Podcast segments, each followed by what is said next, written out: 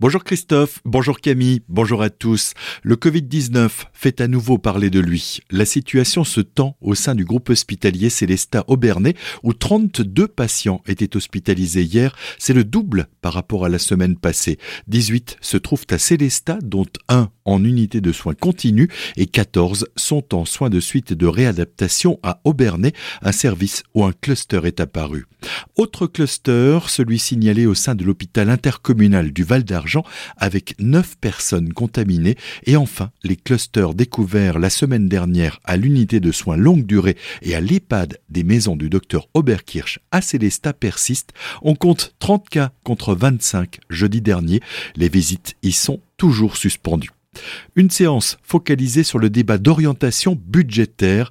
Les élus de la communauté de communes du rite de Markolsheim se sont réunis mercredi soir pour la seconde fois de l'année.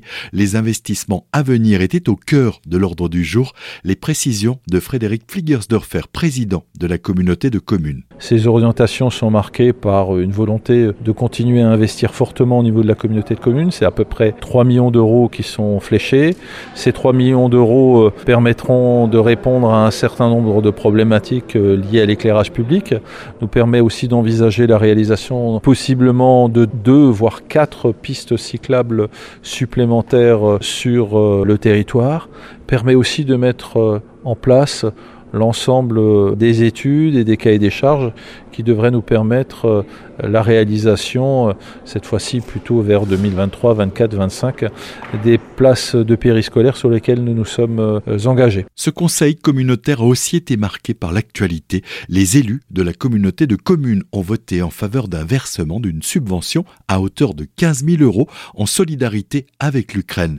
Cette séance s'est conclue par des interrogations venant de plusieurs élus par rapport à la diminution du nombre de levées des poubelles grises qui passera de 36 à 10 en 2023.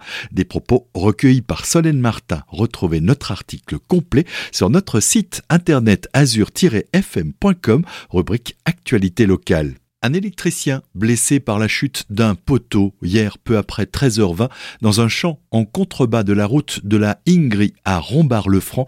Il s'agit d'un agent d'Enedis. L'homme âgé de 33 ans était monté sur un poteau lorsque celui-ci a subitement cédé. Ses collègues lui ont prodigué les premiers secours avant d'être pris en charge par les pompiers de Sainte-Marie-aux-Mines et l'équipe du SMUR de Célestat.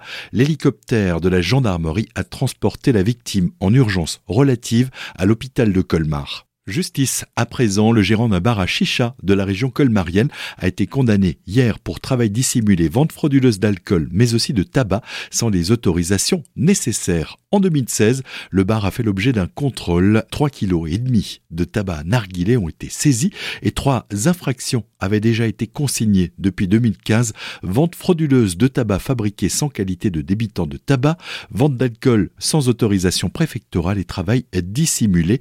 Finalement, le tribunal correctionnel a condamné l'entreprise à 3000 euros d'amende avec sursis et le gérant à la même peine. On reste à Colmar avec ce voisin exhibitionniste et harceleur condamné hier au tribunal correctionnel de Colmar.